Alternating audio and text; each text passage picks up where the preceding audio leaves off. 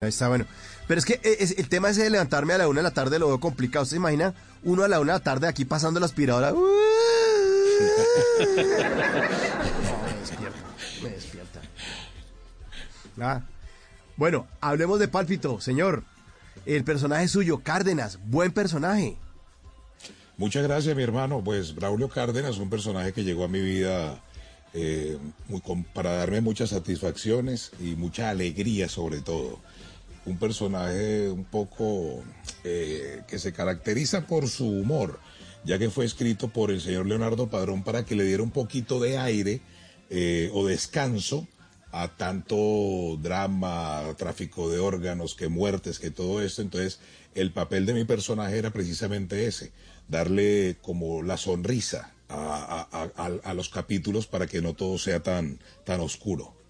Oiga, Mauricio, esta serie se ha convertido en una de las más importantes de habla hispana en la plataforma más grande que es Netflix. Una serie que en su primera temporada y 14 episodios la han visto millones y millones de usuarios de Netflix en todo el mundo, en todo el planeta, en muchos países se ha convertido en la serie número uno. Esta serie que ha sido creada por CMO Producciones, por Clara, por Clara María Ochoa y, y dirigida por Leonardo Padrón. Usted ¿Cuál cree que ha sido la clave del éxito de esta serie? ¿Por qué ha sido tan, tan exitosa en todo el mundo? Yo creo que las características de cada personaje en su, en su, en su vida, por decirlo así, en la producción, la magistral, o sea, la magistral actuación, tengo que decirlo, de, de Sebastián Martínez, eh, que es una persona excelente, que yo la conocía más por el lado de la comedia que por este lado que mostró. Ana Lucía Domínguez, que se jaló un personaje espectacular, y Michelle Brown con su esposa. Entonces, yo creo que es una mezcla de muchas cosas, desde la escritura del creador, eh, también con, con- como dices tú, con, con CMO, que le metió la ficha completa, Denny. porque no fue, no fue fácil grabarla, de verdad. Eh, tuvimos Sí. muchos contratiempos eh, con todo esto de la pandemia se aplazaba, se, o sea, por ejemplo, si yo te digo que, que la escena final de, de- donde celebro mi, la fiesta de presidencia se grabó en dos días y cada de un día a otro fue un mes. Eh, mi, mi ma- mi Increíble. matrimonio fueron dos días porque llovió. Y si tú ves, eh, o sea, tú ves la, la- el maquillaje, vestuario, eh, se nota que fue hecho ahorita mismo, o sea, fue el mismo día, pero la gente no sabe muchas cosas que pasan en las producciones y, y por eso es el orgullo de que el sacrificio de tantos, el amor que le pusimos, se vea reflejado en, en el éxito tan rotundo que ha tenido la serie. Sí, y ha que- sido increíble. Sí, ¿Y, y mucha gente y van a hacer eh, segunda temporada o no? Pues fíjate que, que- que Netflix lo que siempre hace es esperar 28 días, coincidencialmente, lo que las mujeres esperan cada 28 días. Aquí esperan 28 días, esperan 28 días para ver el resultado, para autorizar una segunda temporada en todas las series que ellos que, que- que producen. Y aquí a los 10 días autorizaron, por el éxito tan rotundo, autorizaron la segunda temporada. Entonces, ya Qué está bueno. autorizada y comenzamos a grabarla el 29 de agosto.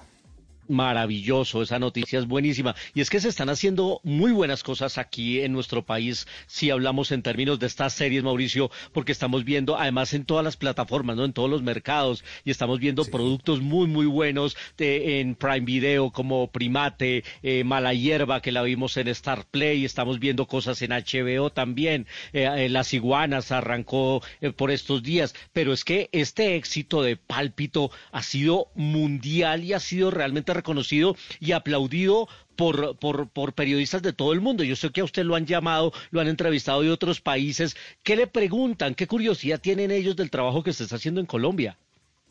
Pues inicialmente me dicen cómo llegué al personaje, cómo fue el casting, eh, y después me hablan del personaje que si, que si es basado en alguna persona de la vida real, eh, de por qué, que, por qué decidieron, por ejemplo, un hablado neutro, eh, la pinta, o sea, detalles del personaje, me preguntan mucho por Rápida y Furiosa, eh, y, y- y pues realmente me preguntan hasta lo mínimo, detalles, pero del casting, cómo la recibí, cómo fue el casting, cómo me lo gané, mejor dicho. Sí, ¿y cómo se lo ganó? Cuéntenos. Pues fíjate que yo, yo inicialmente me mandaron el casting para el doctor Montejo, que es el doctor que sale en el primer capítulo eh, haciendo el trasplante de, la, de, la, de Ana Lucía. Eh, yo hice ese casting del doctor Montejo y a los tres días me llaman y me dicen, ahora haznos este de Braulio Cárdenas. Cuando yo lo hice, yo lo pinté costeño porque yo nací en Bogotá, me crié, me crié en Barranquilla, pero yo manejo todos los acentos de Colombia y de Hispanoamérica. Eh, entonces me dijeron, píntalo costeño, a ver cómo sale. Y lo pinté costeño. Cuando me llaman, me dijeron, ha sido seleccionado para ser Braulio Cárdenas. Eh, yo en el momento no sabía nada, ni qué, en cuántos capítulos iba, porque eso es lo que uno primero piensa. Eh, si el personaje tiene importancia, trascendencia, algo tal.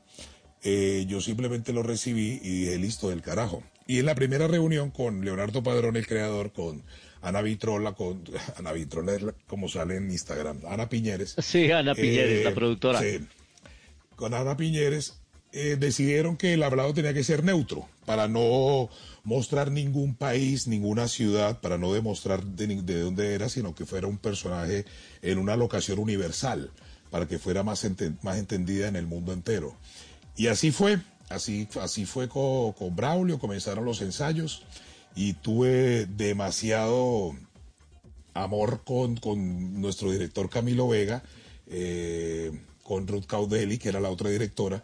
Con ellos fue que ensayamos demasiado los personajes hasta poder afilarlo.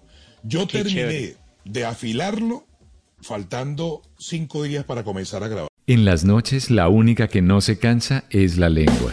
Por eso, de lunes a jueves a las 10 de la noche empieza Bla Bla Blue con invitados de lujo. ¿Qué tal, amigos? Les saludo a Omar Geles. Soy Jimmy Vázquez. Los saluda Fernando el Flaco Solórzano. Mi familia de Colombia, soy la cantante española Melody. Les saluda Pedro Palacio. Yo soy Juan Marino. Los saluda Hablado. Los saluda Carolina Lao. Con buena música, con historias que merecen ser contadas, con expertos en esos temas que desde nuestra casa tanto nos inquietan y con las llamadas de los oyentes que quieran hacer parte este espacio de conversaciones para gente despierta. Bla bla blue. De 10 de la noche a 1 de la mañana. Bla bla blue. Porque ahora te escuchamos en la radio.